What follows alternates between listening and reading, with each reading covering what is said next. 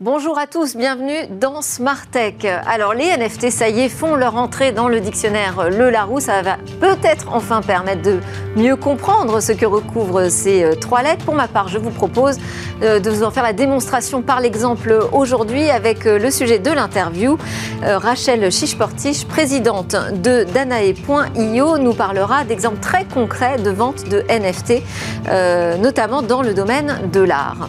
Et puis, comme tous les jeudis, le cœur de l'émission sera dédié au débrief de l'actualité tech. On va bien évidemment le consacrer en grande partie à la conférence euh, annuelle de Google pour parler de ses euh, nouveautés logicielles et matérielles. Mais on parlera aussi, on évoquera cette idée de la fin des mots de passe avec une alliance entre Apple et Google, Microsoft qui euh, va accélérer les choses. Et puis, on fera un focus sur deux startups françaises qui cartonnent en ce moment. Et enfin, on conclura Tech avec notre rendez-vous mobile business. On reviendra là sur la manière dont Google renforce la sécurisation d'Android. Mais tout de suite, donc, place à l'interview. On va parler de ces NFT, comment les artistes s'en emparent.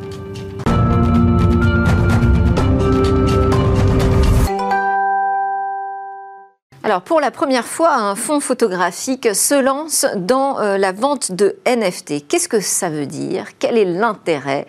Eh bien pour euh, décrypter euh, ce phénomène et ses enjeux autour des NFT, j'ai convié Rachel Chichportiche, présidente de Danae.io. Bonjour. Bonjour. Merci d'être avec nous. Vous êtes à la tête donc d'une agence de conseil spécialisée dans le Web 3 et les NFT pour le marché de l'art. Déjà première question, quelle est votre définition du Web 3 alors, le Web 3, pour moi, pour revenir un peu à la, à la genèse, euh, le Web 1, c'était vraiment euh, euh, une dynamique de euh, d'informations euh, complètement statiques et de, de transmission d'informations d'ordinateur à ordinateur. Le Web 2, on est, on est sur une information plus dynamique, mais avec une centralisation au travers de grands acteurs comme les GAFAM.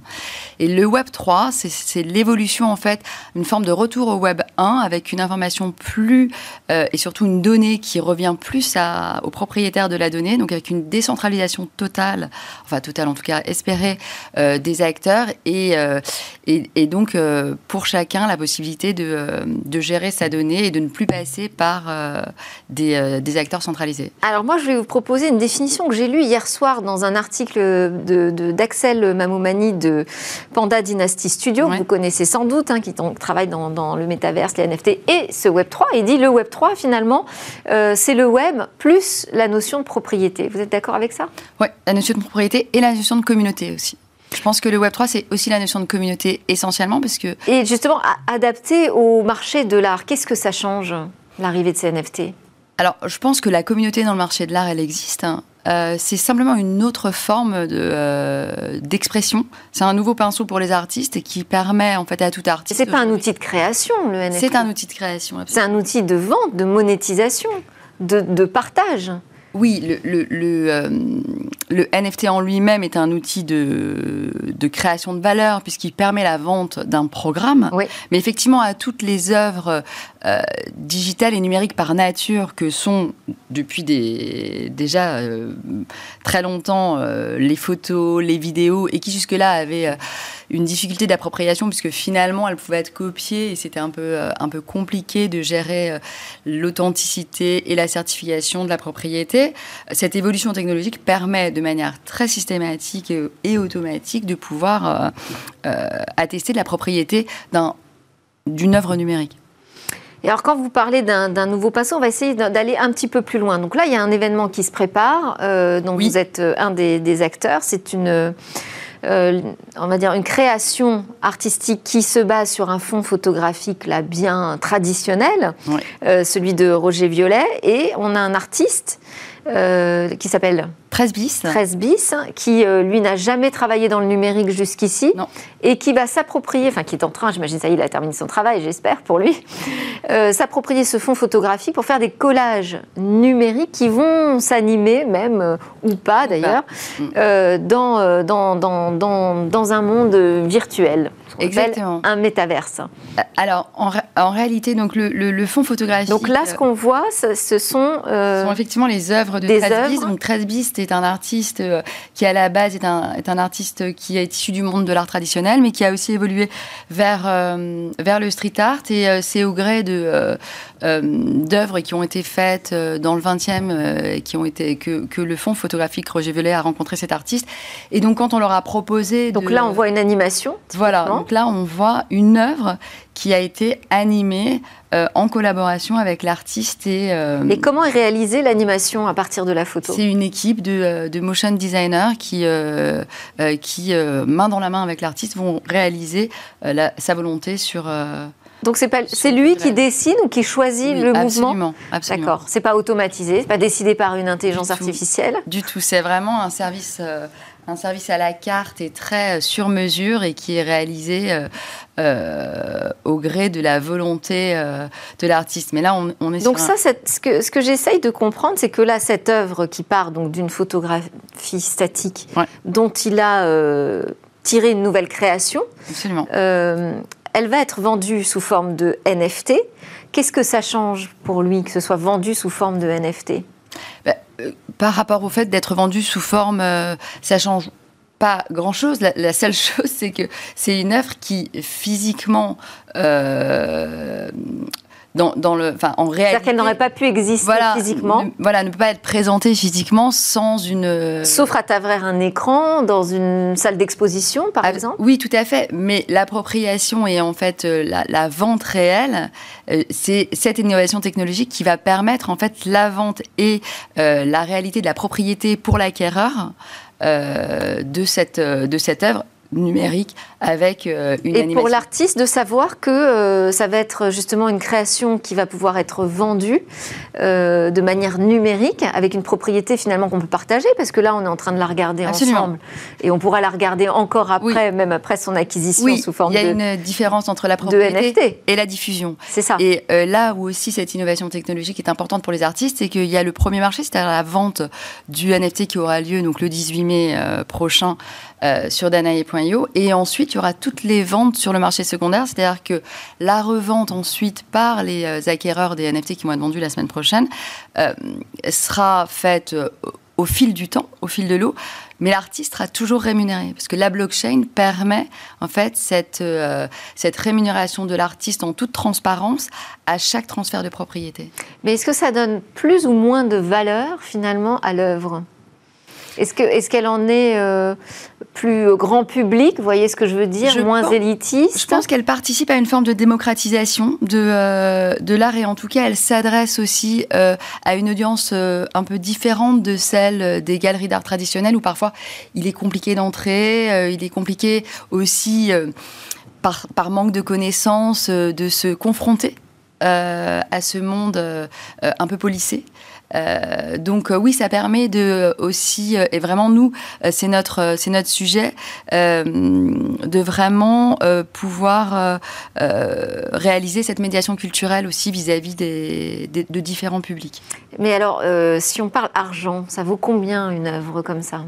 Alors, forme de NFT elles seront, vendues à 200, entre 280 et 400 euros. Et il y en a une qui sera très à un prix plus élevé parce qu'elle sera beaucoup plus, euh, euh, beaucoup plus sophistiquée. Mais euh, voilà, l'idée, et surtout, là, on respecte la volonté de l'artiste, c'est vraiment de rester dans, dans des prix qui soient abordables. Et, sur, sur la fixation du prix, c'est vraiment le, le, souhait de l'artiste qui va, qui va primer. Parce que là, c'est un tout nouveau marché, ce, ce marché de l'art sous forme de NFT pour l'instant. Il n'y a pas vraiment de grille de prix, parce qu'on a vu des tarifs absolument délirants, notamment de l'autre côté de l'Atlantique. Oui. Comment, comment est-ce qu'on se base sur la valeur d'une œuvre euh, numérique? Déjà, ça c'était une question, mais alors d'une œuvre numérique sous forme de NFT, c'est-à-dire qui, apporte en plus un titre de propriété? Euh, C'est un marché, c'est toujours euh, la rencontre de l'offre et de la demande. Et, et sur ce marché des artistes du monde de l'art traditionnel et de la rencontre avec leur public et peut-être d'autres publics, nous, on peut donner, euh, on, peut donner une information sur euh, l'existant, sur, le, sur, ce qui, euh, sur ce qui se fait sur le marché, et en même temps, c'est à l'artiste de dire, mais moi, mes œuvres, typiquement, cet artiste, que, que souhaitait vraiment garder un, prix accessible, donc on a respecté son souhait. On pense qu'on aurait pu les vendre beaucoup plus cher. Est-ce que ça peut dépendre du cours du Bitcoin, par exemple? Parce que là, on a vu le Bitcoin s'effondrer, on voit la grande plateforme Coinbase en grande difficulté en bourse avec un plongeon spectaculaire.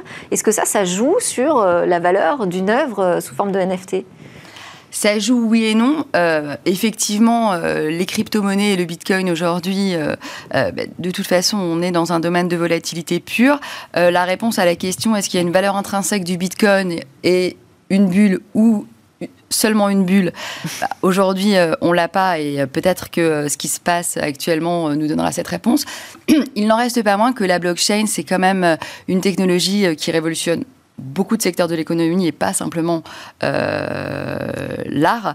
Et à ce titre, euh, voilà, la valeur d'une œuvre reste la valeur d'une œuvre.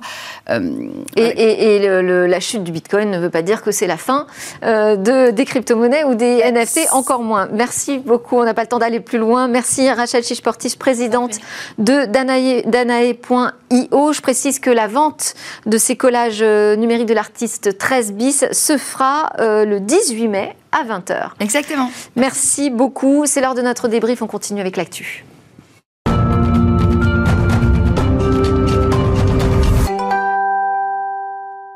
On commente l'actu aujourd'hui avec Romain Heuillard, journaliste indépendant, Alain Staron, président cofondateur d'Artifil. Bonjour, à tous les deux, fidèles de Smartech, merci beaucoup. Et nous avons un invité spécial avec nous en visio aujourd'hui. Il s'appelle Marek Kalnik, il est cofondateur et directeur technique de BAM, entreprise spécialisée dans le développement mobile. Pourquoi est-il avec nous? Eh bien parce qu'on va commenter la Google I.O., la grande conférence annuelle de Google qui nous permet de découvrir des nouveautés euh, logicielles, mais aussi Bonjour euh, Marie Kalnick, merci d'être connectée et de commenter avec nous cette actualité aujourd'hui. Euh, peut-être Romain, on peut démarrer ensemble ce que vous avez retenu euh, principalement déjà de cette grande conférence de Google. Déjà, c'était très, très dense. moi, j'ai eu un peu mal au crâne. et puis, un petit commentaire aussi sur la forme. ces derniers temps, on a été habitué à des conférences d'Apple euh, sans public, mais du coup euh, très mise en scène. Là, euh, la Google I.O., c'est en public, en journée, avec un éclairage un peu bizarre, et personnellement... Ça fait du bien, non? Je suppose que les gens qui sont sur place, ils aiment bien, mais moi, en tant que journaliste qui regarde depuis derrière mon écran, je préfère les conférences Apple, beaucoup plus mises en scène. ah là là là là, Romain, voyons. Sinon, il y avait deux grandes lignes de l'intelligence artificielle et puis un grand retour de plein de produits Google Pixel. Tout, voilà. On commence peut-être par les produits. Alain, peut-être un mot déjà sur la conférence? Bah, Pareil. Beaucoup de choses euh, et, des choses très perturbantes. Oh Commençons par le perturbant alors, Alain. non, non, il y a Qu'est-ce qui vous a perturbé euh, bah, Tout ce qui est IA. D'accord. Bon, alors on va commencer par l'IA. Vous me faites changer mon programme, mais c'est pas grave. Ok, allons-y. Alors sur l'IA, euh, donc beaucoup d'annonces avec des nouveaux services et on pourra même tester, expérimenter ce qui est capable de faire une intelligence artificielle. Oui, ça c'est Alain. Oui, c'est le cadavre. Allez Alain. cadavre ski euh, simplifié. Un cadavre ski, normalement, on ne sait pas ce qui s'est dit juste avant. Donc là, maintenant, c'est je raconte une phrase, Liam donne la phrase suivante, ta ta ta ta, ta et on enchaîne comme ça. Et puis, euh, et puis, je peux aussi poser des questions sur une, sur une thématique donnée. Et si un jour, je mets, à un moment, je m'éloigne de la thématique, l'IA me remet dans la thématique. Bon, c'est marrant. C'est pas forcément, euh, comme c'est très ouvert, c'est pas forcément besoin d'être très précis. Hein, c'est créatif, donc on peut, tolérer beaucoup de choses, mais euh, Pinchard lui-même dit que euh, ça peut être très offensant. Et donc il l'ouvre sous forme de test kitchen, à la mmh. cuisine où on teste, en disant il y, a il y a tout ce qu'il faut pour prévenir quand ça se passe mal. Donc qu'est-ce qu'il fait? Il essaye d'entraîner une IA sur des sujets humains euh, qui sont les plus complexes à, faire apprendre à, à, une IA quelle qu'elle soit. Euh, je pense que là, on est à la limite. pour, pour préciser, donc il y a Imaginite. Oui. Donc là, c'est euh, une IA qui euh, va s'occuper de raconter une histoire. Alors non, là, c'est vous qui écrivez la première phrase et l'IA écrit la suite dans Imaginite.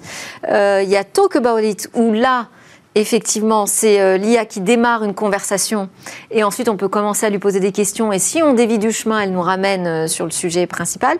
il y a List It où là, en fait, moi, je trouve ça génial. C'est-à-dire que l'IA va nous indiquer la liste des tâches à accomplir pour mener à bien un projet. Oui. Bon, c'est assez magique. commercial des trois. Euh, mais c'est vrai que moi, je pensais que vous alliez réagir au fait que finalement, c'est une plateforme d'expérimentation. On va encore servir euh, à alimenter euh, l'intelligence des logiciels de Google. Bien sûr, avec la limite, je pense que là, on est à la limite de l'IA dans cette technologie qu'on connaît aujourd'hui. Je pense que on arrive, vous avez très très compliqué d'apprendre toutes les subtilités mondiales sur chacune des idées qu'on peut avoir. Et je pense qu'on est à la limite de l'IA d'aujourd'hui. Il faut le nouveau changement de paradigme qu'on en a eu un il y a déjà 10 ans, 10-15 ans. Voilà. Ça, toute cette partie, c'était assez, futuriste. Moi, ce que j'ai beaucoup retenu, c'est ce qui va arriver un peu plus proche, mais qui est. Euh, euh, on est en chemin vers, vers ce genre d'IA qui va vraiment très loin. Euh, globalement, en fait, Google, ce qu'ils font, c'est qu'ils sont très forts sur la reconnaissance vocale, sur la synthèse vocale et sur le langage naturel. C'est là-dessus qu'ils avancent beaucoup. Mm. et une chose, moi, que j'ai que, que notée, c'est la capacité que va avoir l'assistant Google, donc on a déjà aujourd'hui sur nos smartphones, à comprendre et en tout cas à ne, pas s'arrêter tout seul quand on fait des, des hésitations ou quand on a des imprécisions. On a eu l'exemple de quelqu'un qui demandait euh, à jouer une musique sur Spotify euh, et il fait des hum, des pauses. Euh, il y a l'assistant Google qui lui signale qu'il attend toujours la suite, alors que jusqu'à aujourd'hui, il s'arrête et on doit recommencer et ça, et ça plante. Quoi. et la personne demandait, ne se souvenait pas du nom entier du groupe et l'assistant Google pourtant comprend. Euh, ça, je trouve ça génial, puisque je pense que ça va aider à populariser les, assistants vocaux, qui aujourd'hui encore, moi j'ai beaucoup de gens dans mon entourage qui me voient mettre, des minuteurs en, une seconde sur mon téléphone et qui, eux, vont toujours lancer l'application à la main, ne veulent pas utiliser les, assistants vocaux parce que voilà, ils hésitent, ils savent pas comment la commande et ça s'arrête. Je pense que ça va vachement aider à, à, pousser ces Et puis il y a sur la reconnaissance euh, visuelle aussi, parce que euh, Google travaille dessus depuis très très très longtemps. Là aussi, ça promet d'avoir des avancées assez spectaculaires. Il y a un service moi qui m'a beaucoup plu, c'est Scene, Exploration, où on est euh, dans un rayon dans un, dans un supermarché. Il y a 20 tablettes de chocolat. Moi, je déteste ça. Je, le chocolat ou les vins Le chocolat, j'aime beaucoup, mais quand on a 20, je déteste parce que c'est impossible de trouver le bon produit. et là, donc, avec votre smartphone, en réalité augmentée, vous pointerez vers le, rayon. Euh, et alors que vous êtes dans un magasin que Google n'a jamais vu, il va reconnaître individuellement les produits et vous pourrez lui demander un produit euh, gluten-free. Contenant euh, des noisettes, il va retrouver tout de suite la tablette avec les mm. noisettes. Ça, c'est très impressionnant. Effectivement, c'est un mélange de plein de technologies, dont la vision par ordinateur. Est-ce qu'on peut. Ouais. Peut-être la disruption en perspective des agences publicitaires. Si vous faites confiance à votre téléphone pour choisir le produit à votre place, quid du packaging, quid du truc alléchant, quid de... Moi, je suis le contraire de, vous. Moi, j'adore regarder toutes les tablettes de chocolat et me laisser tenter par un truc que j'avais jamais vu. Mais si c'est l'engin, la machine qui fait ça, vous ne parlez plus aux humains, vous parlez à un algorithme. Donc vous, en tant que packager, de développeur de, packaging de produits, de mise en scène, de mise en présentation, etc., c'est plus du tout le même métier. Ce métier risque de disparaître. On a parlé pour plein d'autres raisons. Hein. C'est un premier filtre. Après, je peux choisir le packaging plus joli que l'autre sur euh, la noisette. mais on en est au prémices. C'est vrai que c'est quelque chose à prendre en compte. Euh, on en est au aux prémices. Ça prendra 10 ans, 20 ans. Mais si vous êtes à la tête d'une agence de pub que vous voulez pérenne, c'est-à-dire que vous voulez être encore là dans 50 ans, voilà. Euh, si vous raisonnez à l'échelle d'un mandat de 5 ans, euh, pour l'instant, il n'y a rien à faire. Mais si c'est, vous êtes propriétaire de votre agence et vous dites euh, comment je fais pour être là dans 50 ans, pour mes enfants, mes petits-enfants, il ben, faut commencer à réfléchir à ne plus parler à des humains, mais à parler à des algorithmes. Ouais. Et c'est la droite ligne du, du, machine to machine, des transactions machine to machine. C'est votre lave-linge qui commande la lessive. Vous n'êtes plus dans la boucle. Mm. Alors, euh, je vais quand même donner la parole à encore un être humain, à Marek, hein, parce qu'on ne l'a pas encore entendu.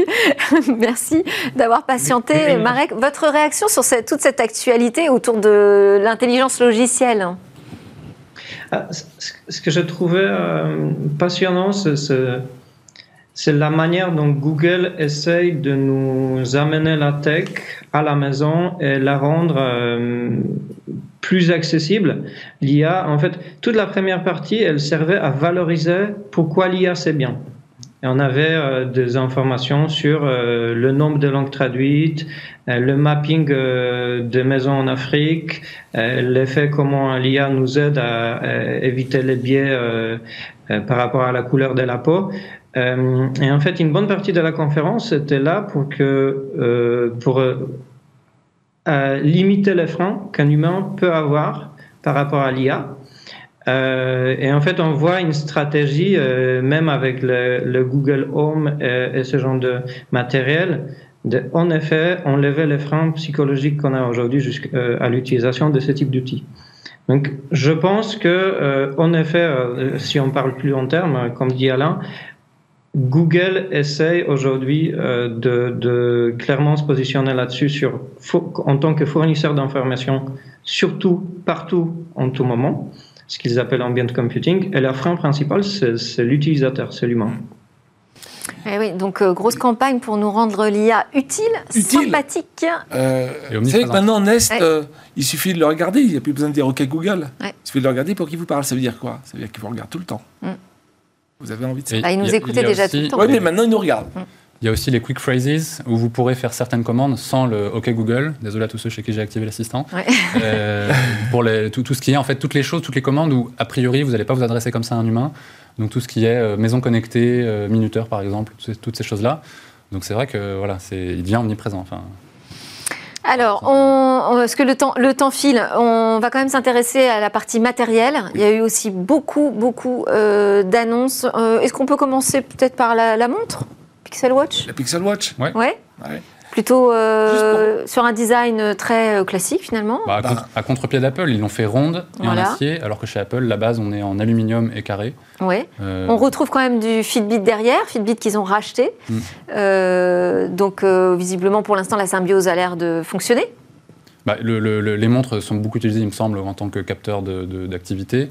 Et là, vraiment, oui, ça a été une grosse, une grosse partie de l'annonce, sachant que ce n'est qu'un aperçu, on ne sait pas encore grand-chose de cette montre. Mm. Euh, et c'est visiblement un vrai focus, effectivement, sur la partie sport avec Fitbit. Euh, plusieurs choses sur la Pixel Watch. Déjà, les, les, les montres Apple à lui tout seul faisait en 2019 en volume deux fois le total des montres suisses. Euh, il faut aujourd'hui 30% de, de part de marché, donc il y a probablement plus de 100 millions de, ventes de, montres qui sont vendues chaque année. C'est encore petit par rapport au smartphone, mais ça grimpe très vite, on a un dixième. Donc c'est un marché sur lequel il faut l'aller. Très bien. Donc euh, la, Pixel, la Pixel Watch y va, sauf qu'elle est exclusive verticale dans le système Google, quand Apple est exclusive verticale dans le système Apple. Donc là, on a vraiment une vraie séparation des choses. Euh, donc vous choisissez votre camp, quoi. Vous n'avez pas le choix. Et alors, qu'est-ce qui va se passer Comme dans les smartphones, hein, c'est ah, iOS ou Android. et Android étant quand même un domaine un petit peu plus large, oui, puisqu'il y a beaucoup de fabricants. d'autres. Alors, qu'est-ce qui va se passer euh, euh, quand on va parler des, applications? Moi, j'aimerais bien que euh, les, nos amis du, du, DMA et du DSA se réveillent, parce que sur Google Maps, les, la régulation européenne, vous voulez dire? Oui. Quand, quand vous faites votre itinéraire sur Google Maps, vous pouvez acheter votre billet que vous trouvez dans votre, dans votre montre. Voilà. Et donc là, vous avez verticalisé un super service. Hein. Si vous ne l'avez pas, vous êtes dans un désert, vous êtes de quatrième zone, comme le disait Google. Mais enfin, ça veut dire que c'est Google qui maîtrise tout de bout en bout. Et donc, à un moment, il faut se poser la question d'à quel moment ils ouvrent les, portes pour que. Bon, ça dit Maps, on peut le retrouver sur son iPhone aussi. Oui, hein. mais après, euh, Google Wallet, etc. Donc, il va falloir qu'on s'assure bien que toutes les briques soient ouvertes à chaque moment. Hein. Google pousse toujours l'expérience ultime j'ai pas rien à faire, tout est automatique, euh, mais c'est une expérience fermée. Alors là aussi, je voulais donner la parole à Marek sur cette question, parce que là, c'est du logiciel, c'est vraiment votre registre euh, chez BAM. Euh, vous attendiez plus de précision sur la partie kit de développement, j'allais dire, pour, pour la montre, par exemple? Ah, pour la montre, pas vraiment, parce que c'était. En fait, il y avait déjà pas mal de films, mais on ne s'attendait pas à une grande innovation sur la montre. Euh, ce qu'on attendait. parce qu'il y a quand même un, il y a quand même un OS qu'on attend, un nouvel OS qu'on attend depuis longtemps, qu'on appelle Fuchsia, euh, qui est censé euh, devenir beaucoup plus comment universel que, que, Android justement. Et ça, pour l'instant, il il s'est rien dit à ce sujet. Oui, ça, on a, pour le moment, on n'a eu aucune nouvelle. Et en fait, j'essaye de lire entre les lignes dans les messages. Est-ce qu'il est y a quelque chose qui ressort? Toujours, euh, Google, euh, Google est assez succinct sur le sujet depuis que l'OS a, a, vu euh, le développement. ce qui est, je pense, assez rassurant par rapport à cette vision-là et qui est importante pour nous, pour le développeur, une vision trans-device transverse qui permet, de, avec un minimum du code, de déployer sur un maximum de devices. Euh, c'est l'inclusion et le focus sur les tablettes. Donc en fait, cette conférence, c'était aussi une conférence où Google a essayé un peu pousser les tablettes, euh, ce qui va être potentiellement, ce qui va avoir potentiellement un impact sur les téléphones pliables dans l'écosystème. Donc, on voit que Google essaye, est en, train d'explorer plus de devices et essaye de les inclure mieux intégrer mieux dans l'écosystème. même si, excusez-moi, juste, je, je, vous coupe encore une deuxième fois, on n'aura pas le même OS pour la tablette et pour le téléphone pliable, justement. On n'aura pas la même OS, mais on voit les explorations et c'est l'exploration qui compte pour nous. Euh, donc, peut-être, et j'espère dans quelques années, on aura le, le, OS uniforme sur tous les devices qui nous permettra de, déployer tout. Pour le moment, on est en attente. Euh, il y a aussi les annonces Flutter, en Flutter 3 avec une meilleure. Euh, donc, Flutter, c'est un framework de développement dans l'écosystème Google et multi-device qui permet aussi de faire des applications iOS. Et, les annonces par rapport au desktop, euh, Windows, macOS, etc., elles sont euh, importantes pour nous euh, dans cette vision d'un outil pour toutes les plateformes. Alors, c'est vrai que là, euh, Google voit très très large hein, euh, en matière de développement euh, de matériel. Peut-être un mot sur la tablette, mais très rapidement. Bah, la, tablette, en fait, ils, annoncent qu'ils vont en relancer une en Pixel Tablette. Pixel tablette. Et clairement, on ne sait rien pour le moment à ce sujet. On l'a juste aperçu. Et ça, on nous dit juste, n'achetez pas d'iPad. On revient avec une tablette Android. Ouais, bon, bah, voilà, bah, on verra si on a envie d'attendre. Hein. Moi, je suis pas sûre. côté smartphone. On y va, c'est quand même l'annonce principale. Alors, il y a eu une vraie annonce, le Pixel 6A, qui est donc une version un peu plus économique du Pixel 6 euh, qui est sorti il y a quelques temps, euh, qui est donc un, smartphone à 450 dollars. Je ne crois pas qu'on ait encore les, tarifs en euros. Moi, j'avais 459 euros. Ah, bah, voilà. Donc euh, plutôt milieu de gamme, avec le même, la même puce Google, Tensor que dans le, Pixel, les Pixel 6 tout court. donc de l'IA, de la 5G, donc assez performant. et ça sort le 28, 28 juillet. Et je pense que euh, le, les consommateurs en France sont pas très, euh, pas très friands de la marque Google Pixel, mais je pense que ça peut faire un carton. C'est un bon produit, je pense. oui, parce qu'en fait, c'est un, un, produit avec un Android euh, pur. Bah, oui, hein. c'est l'expérience Google à 100%. C'est l'intérêt pour moi des Google Pixel. C'est vraiment, on a tout l'univers Google. Et on est sur du moyenne gamme quand même à ce prix-là. bah, c'est maintenant c'est très étendu le marché du smartphone, donc oui, mais oui, c'est plutôt plutôt milieu de gamme. Et est-ce que le service jusqu'ici est plutôt de bonne facture? Bah, sur les, pixels. La série des A et, ouais, a toujours été une bonne, une bonne gamme. Ouais. Et donc là, on retrouve aussi euh, euh, deux appareils photo avec toutes les fonctions géniales, la, fonction qui permet d'effacer quelque chose dans l'arrière-plan. Ils nous ont montré une nouvelle fonction aussi qui permet d'atténuer de, la couleur d'un objet qui serait trop, trop coloré, qui détournerait le, regard du sujet principal qui peuvent être les, personnages à l'image. Donc euh, un produit assez sympa, je pense. Et on a eu un aperçu, bah, ils nous annoncent qu'ils vont présenter au mois d'automne, à l'automne, des nouveaux Pixel 7 et 7 Pro, euh, avec un nouveau Google Tensor encore plus puissant mais on n'a pas beaucoup plus de détails euh, pour le moment. Qu'est-ce que ça veut dire ça pour une marque comme Google qui annonce beaucoup de choses finalement, mais que pour l'automne, très en avance Alain? C'est original, il n'y a aucune culture du secret finalement? Il y a du retard. ah, il faut occuper le terrain. Il faut occuper le terrain et si on n'est pas prêt, il faut quand même occuper le terrain.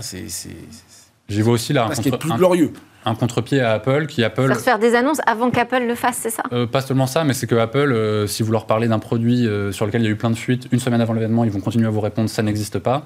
là, Google, au contraire, il y a des fuites, ils les assument et voilà, ils, ouais. c'est ça qui est un peu étonnant. Mais à l'inverse, la force d'Apple, c'est vous présente le produit, vous l'achetez deux jours après. Voilà, Belle expérience utilisateur. C'est un choix de communication. Euh, une réaction, euh, Marek, sur, euh, sur le Pixel 6A et les pixels de manière générale? Ah, le Pixel 6A, on a posé la question tout à l'heure, est-ce que c'est un téléphone moyenne gamme? Le Pixel, c'est en général une marque de téléphone qui offre une très bonne, un très bon rapport qualité-prix. donc c'est toujours quelque chose d'intéressant. Et pour nous, les développeurs, je pense que ce qui est plus intéressant, c'est toutes les annonces Android qui viennent avec, euh, toutes les options de sécurité, euh, toutes les options euh, de, ce qui se passe à l'intérieur, plus que le, téléphone en soi, même si moi personnellement, je suis utilisateur de Pixel depuis longtemps et je l'apprécie. Alors, c'est vrai que sur la partie sécurité, on va peut-être se le garder pour après vous, puisque euh, on a une chronique qui sera dédiée à la sécurisation euh, d'Android. Mais c'est vrai qu'il y a plein de petites fonctionnalités aussi qui étaient euh, très sympas. moi, j'avais noté par exemple sur Google Docs la possibilité d'afficher un résumé du document qui est ouvert tout en haut de la page. sur Maps, calculer ses itinéraires en consommant le moins de carburant possible. ils ont annoncé effectivement qu'ils allaient étendre cette fonction de calcul d'itinéraire. alors, un exemple, c'est ils, vont, ils vont vous proposer par exemple un itinéraire qui dure 3 minutes de plus, qui va vous faire économiser 20% de carburant. c'est une bonne chose. ils ont en même temps annoncé qu'ils avaient activé 1 milliard de smartphones Android en 2021, donc il y, a voilà, un petit décalage, mais, mais, en tout cas, ça reste une fonction, pourquoi pas La proposition est intéressante. Bon, et le nouvel Android, euh, donc Android 13 euh, Il m'a semblé que c'était, euh, il n'y avait pas beaucoup de fonctions très fortes. Ouais. J'ai l'impression qu'ils sont passés assez vite dessus. Voilà, c'est une évolution assez itérative d'Android 12 qui, voilà, qui est actuellement sur le marché. Alors, c'est une bêta 2 pour l'instant, hein, qu'on peut quand même télécharger. Bêta, ouais. C'est une première bêta ou une deuxième ah, Marek sera sans doute euh, ok, bon, avec moi. euh, on enchaîne avec, euh, on va devoir aller très très vite, hein. peut-être la fin des mots de passe, donc annoncée par une alliance entre Apple, Google et Microsoft. en fait, ils sont regroupés au sein de l'alliance FIDO et ils nous disent qu'ils vont s'engager à prendre en charge un moyen d'authentification qui se passe du mot de passe sur tous les navigateurs et tous les matériels. Là, ça devient concret quand même, la disparition des mots de passe. Hein Alain Tout à fait. Enfin, J'ai un peu ça chez ma banque. Hein. En fait, on utilise le téléphone pour, euh, comme, comme générateur de clés qui authentifie la personne. Il ne faut pas vous faire voler votre téléphone. En tout cas, si on fait voler, il faut que le téléphone soit suffisamment sécurisé. Il faut qu'on puisse ouvrir quelqu'un d'autre. Bah alors après, pour les paiements, il faut une double ou triple d'ailleurs euh, authentification. Là, en revanche, ce qui va changer, c'est que pour s'authentifier sur un site, une seule euh, authentification sera utilisée, sera un capteur biométrique. Donc, euh, gloire à la biométrie, en fait, Romain. Bah, la biométrie, il y a des gens à, qui ça fait peur. Euh, les études ont montré jusqu'à présent que c'était quand même relatif, c'est bien sécurisé. Il y a eu quelques, notamment dans l'univers Android, des gens qui ont voulu faire de la détection de visage ou, de, capture d'empreintes digitales un peu plus vite que les autres et ça a posé des soucis. Mais chez les grandes marques, et puis là, maintenant, c'est arrivé à, maturité, Face ID, Touch ID et les équivalents sur Android, c'est fiable aujourd'hui. Et très sécurisé, c'est dans des enclaves très fermées. Donc c'est pas trop un, sujet. Est-ce que ça va changer quelque chose du côté euh, de l'écosystème euh, applicatif, ça, euh, la prise en compte de ce nouveau standard finalement d'authentification par les trois ah, géants, hein, Google, Microsoft, Apple ce standard d'authentification, c'est une suite de développements qui ont déjà eu lieu dans, dans, l'écosystème. On a vu il y a quelques mois, l'année dernière, on a vu Apple qui a introduit Apple ID. ces deux choses qui euh, qu'on accueille, euh, qu'on accueille hein. avec plaisir parce que ça nous enlève une partie du travail aussi qui est une partie euh, importante la sécurisation de login avec des solutions qui sont beaucoup plus sécures pour les utilisateurs que ce qui serait fait avec les mots de passe donc on l'accueille avec avec plaisir. Bon, euh, eh bien, on n'aura pas le temps de commenter les deux autres actus que j'avais mises au menu. Deux startups françaises euh, géniales qui cartonnent. On a Biriol, c'est un nouveau réseau social. Visiblement, même les ados américains sont fans. un réseau social français dont les Américains sont fans, c'est quand même un scoop. Euh, Biriol, j'ai pas le temps de vous passer une petite vidéo, mais enfin, en gros, c'est quand même un concept très original. Hein. On reçoit une notification chaque jour, euh, mais on ne sait pas à quelle heure, on ne sait pas quand, et on a deux minutes pour se prendre en photo. Donc, l'idée, c'est de se montrer dans sa vraie vie. et puis, puis, levée de fonds euh, significative pour Kinetics, 11 millions de dollars. C'est une start-up euh, parisienne, elle euh, qui développe une technologie qui est assez cruciale pour l'avenir dans les métaverses demain, en tout cas pour la création 3D. Merci beaucoup à tous les trois pour vos commentaires sur l'actu et en particulier sur la Google I.O. Marek Kelnik, cofondateur et directeur technique de BAM, Romain Hillard, journaliste indépendant, et Alain Staron, président cofondateur d'Artifil. Merci, continue dans Smart Tech après la pause. On va parler de la sécurisation, là, pour le coup, euh, de Google.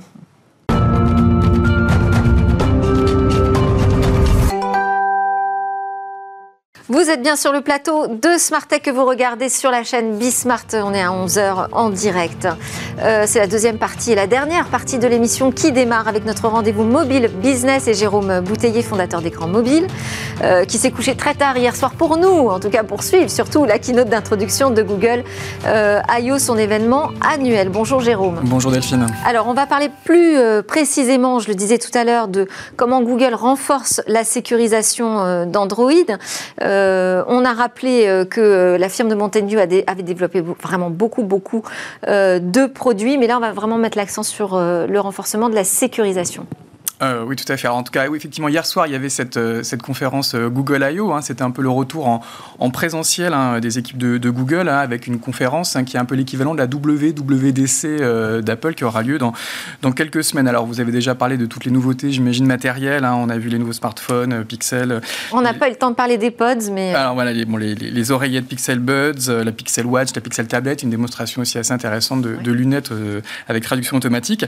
Mais au-delà de ces nouveautés matérielles, évidemment, c'est cet euh, euh, événement est essentiellement consacré à l'écosystème logiciel de Google et à son logiciel star Android désormais en version 13. Hein.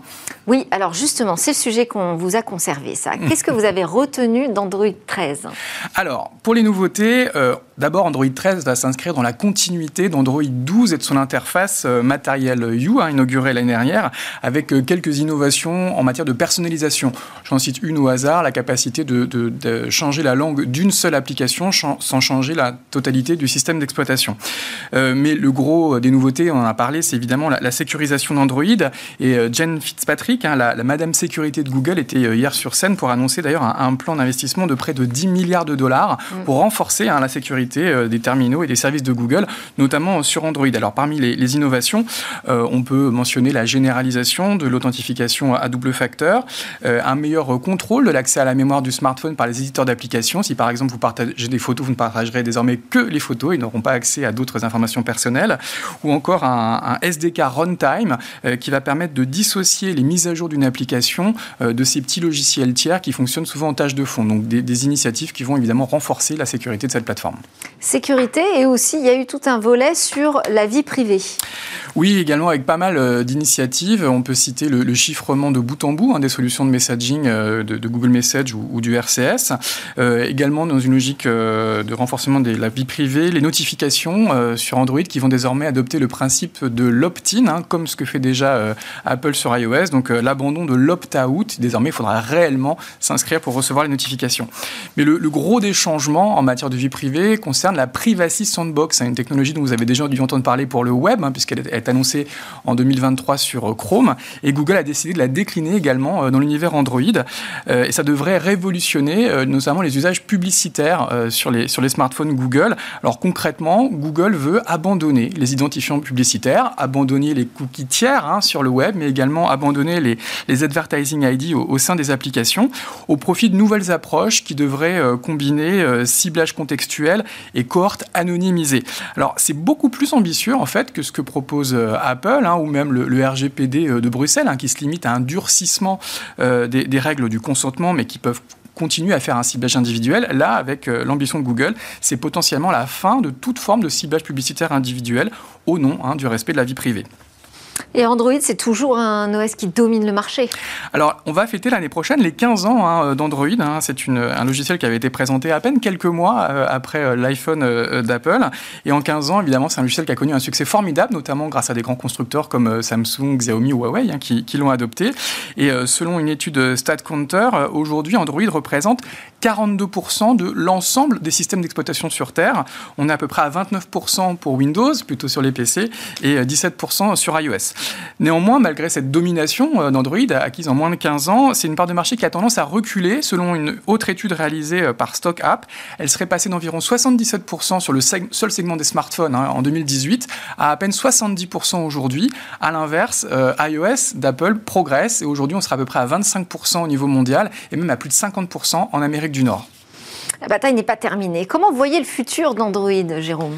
Alors, tout comme Microsoft et Apple, Google va sans doute devoir rationaliser hein, un écosystème logiciel qui est aujourd'hui euh, pléthorique. On a Android qui existe en différentes générations, hein, la dernière étant la, 13 qui sera lancée là, dans, quelques mois. Euh, mais il y a également Chrome OS qui est plutôt présent sur les ordinateurs portables, également Wear OS dont ils ont beaucoup parlé hier pour, pour l'IoT et, et, les montres connectées.